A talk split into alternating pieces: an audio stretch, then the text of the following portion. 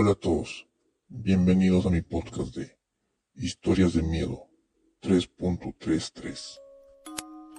El Dr. X había sido arrestado por el brutal asesinato de una familia con la cual no tenía ningún vínculo conocido, pero se suicidó en el calabozo antes de prestar declaración.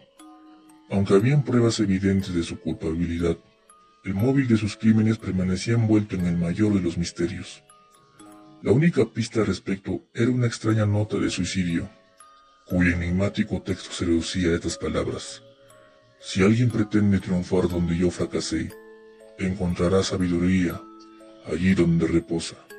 Lilith, Isaías 14.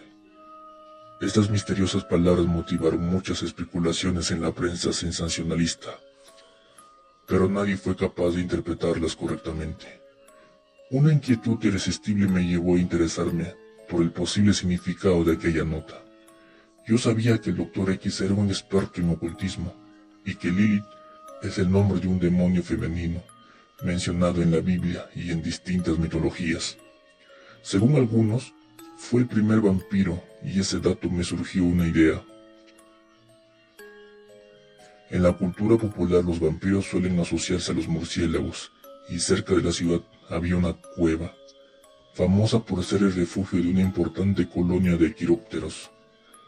Aquella gruta era el lugar ideal para esconder algo, pues muy pocas personas se atrevían a penetrar en su interior, donde los fétidos vapores provocados por el guano de los murciélagos hacían el ambiente casi irrespirable. Pensando que había dado con la clave de aquel misterio, entré en la cueva y, tras una penosa búsqueda, hallé el diario secreto del Dr. X. Aunque sus páginas más importantes habían sido redactadas utilizando un código criptográfico, no me costó demasiado descifrar su contenido, pues siempre había sido aficionado a semejante rompecabezas. Lo que leí allí daba una respuesta tan clara como inquietante a todos los interrogantes planteados por el caso. Más que un diario propiamente dicho, Aquel texto era una especie de ensayo filosófico sobre la importancia del mal en la naturaleza humana. Me refiero al mal, al mal absoluto, no a los crímenes que cometemos arrastrados por la locura o por nuestros instintos primarios. En primer lugar, el autor demostraba con numerosos ejemplos algo que yo siempre había sabido, que en este mundo el mal es mucho más poderoso que el bien. Este último no es más que una fina capa de aceite flotando sobre negros abismos de profundidad insondable. Sin embargo, todas las religiones atribuyen poderes sobrenaturales a los santos que alcanzan la perfección de sus almas. Si el bien, siendo tan débil, puede favorecer de ese modo a sus elegidos, ¿no es lógico pensar que el mal podría otorgar dones mucho más poderosos? El doctor X lo había pensado y había intentado alcanzar la perfección en el mal cometiendo un crimen atroz contra varias personas a las que no conocía.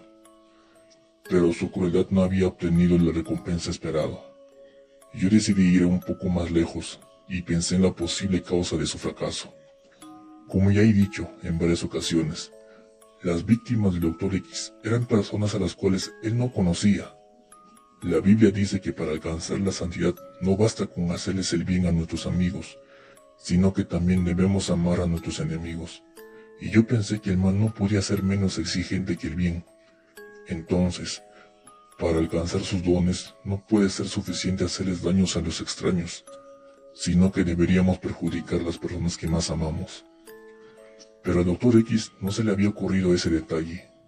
O quizás sí se le ocurrió, pero siendo una persona solitaria, no pudo actuar en consecuencia. Ciertamente en el mundo hay muchas personas que dañan a sus parientes, sin alcanzar por eso ningún don.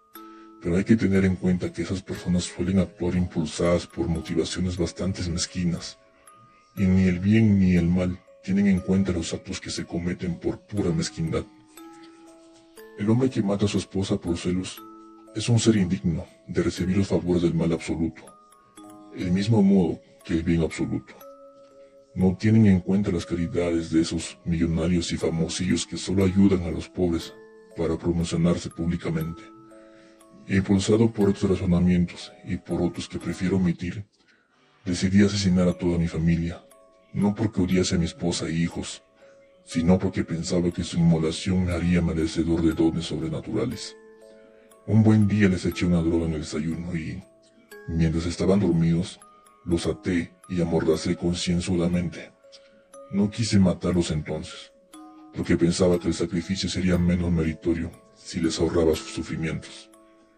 Esperé a que despertaran y prendí fuego en la habitación donde los había encerrado. Ardieron todos como perros de paja, pero lo único que obtuve a cambio fue una condena en la silla eléctrica. Durante mi estancia en el corredor de la muerte, he reflexionado y he llegado a la conclusión de que había un fallo en mis razonamientos.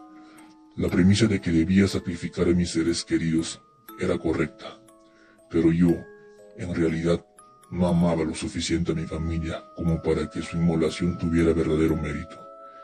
Si realmente hubiera querido a mi esposa y hijos, jamás los habría sacrificado para obtener el favor del diablo. De modo que el camino del mal irremediablemente lleva a un callejón sin salida, y ese callejón se llama el infierno.